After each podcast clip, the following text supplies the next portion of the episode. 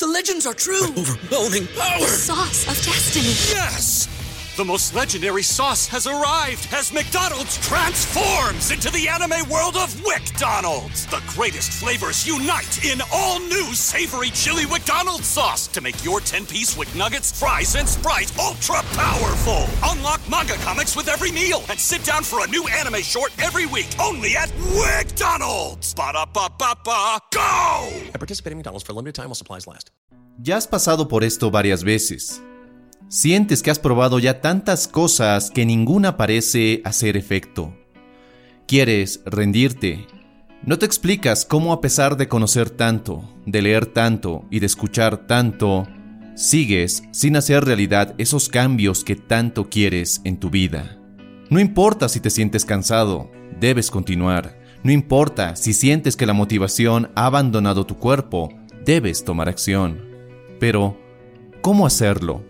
Cómo romper la inercia en tu vida, cómo dar ese primer paso y luego el siguiente y el siguiente hasta llegar a donde te has propuesto. Muchos se obsesionan con conocer la técnica o la estrategia milagrosa para cambiar su vida de la noche a la mañana.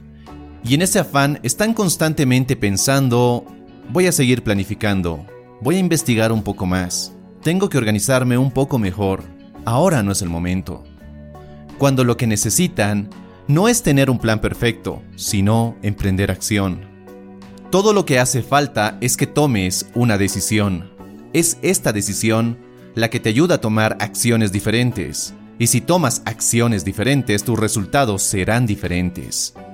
Sí, lo sé, suena tan simple, pero en la práctica llega a ser algo tan titánico, tan aterrador, no sabemos muy bien cómo, pero caemos una y otra vez en los mismos patrones de pensamiento y comportamiento. En este video quiero hablarte de tres formas que nos sabotean al momento de tomar acción o nos impiden mantenernos en movimiento una vez hemos dado ese primer e importante paso. Número 1. Perfeccionismo. El perfeccionismo muchas veces suena a virtud, a ser una persona con estándares altos y que no se conforma con un trabajo mediocre. Es por ello que este enemigo de la acción masiva e imperfecta es tan peligroso. ¿Cómo suena el perfeccionismo? Seguramente lo has escuchado un montón de veces. Si lo hago, lo hago bien o no lo hago. Como ya te lo dije, suena muy bien ante las demás personas. El problema es que utilizamos esto como excusa para no hacer nada. Preferimos seguir postergando, no iniciar nunca, porque creemos que las condiciones o nosotros mismos no somos lo suficientemente perfectos para hacerlo.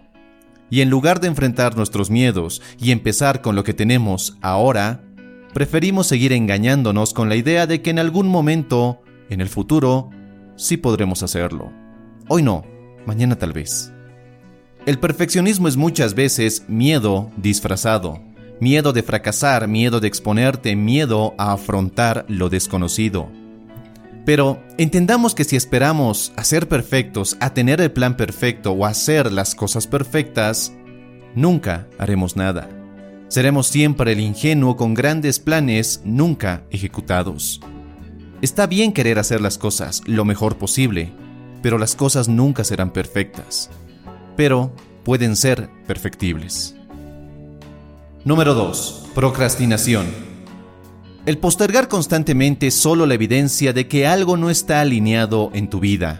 Muchas veces ese algo es una falta de propósito.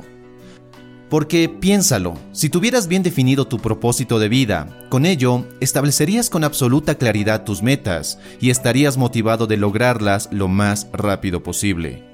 En sí no tendrías razones para procrastinar. En realidad la procrastinación es solo falta de claridad. Es como intentar ver tus metas a través de un lente extremadamente sucio. Podrás identificarlas, pero te costará mucho. Si la promesa es clara, no cuesta nada emprender acción. Muchos se quedan atorados en el mismo lugar por esa falta de claridad. Querrán ganar más dinero, pero nunca establecen cuánto.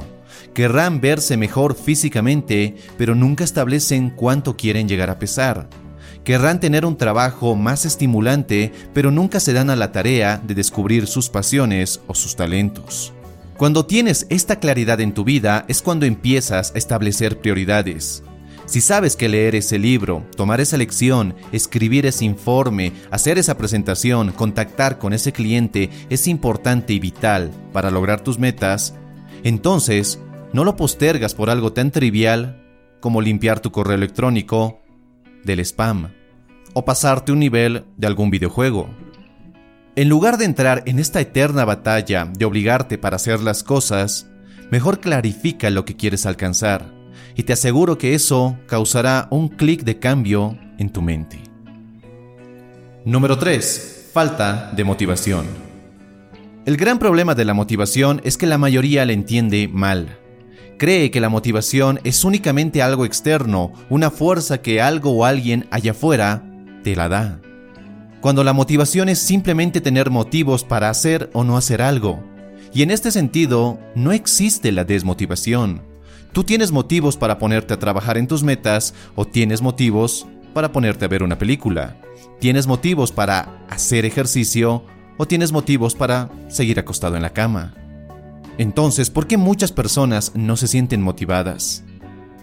Porque solo buscan la motivación extrínseca, es decir, motivación proveniente del exterior, de videos, de su gurú favorito, de la charla con un amigo, y descuidan y hasta ignoran la motivación intrínseca, es decir, la motivación que viene de su interior.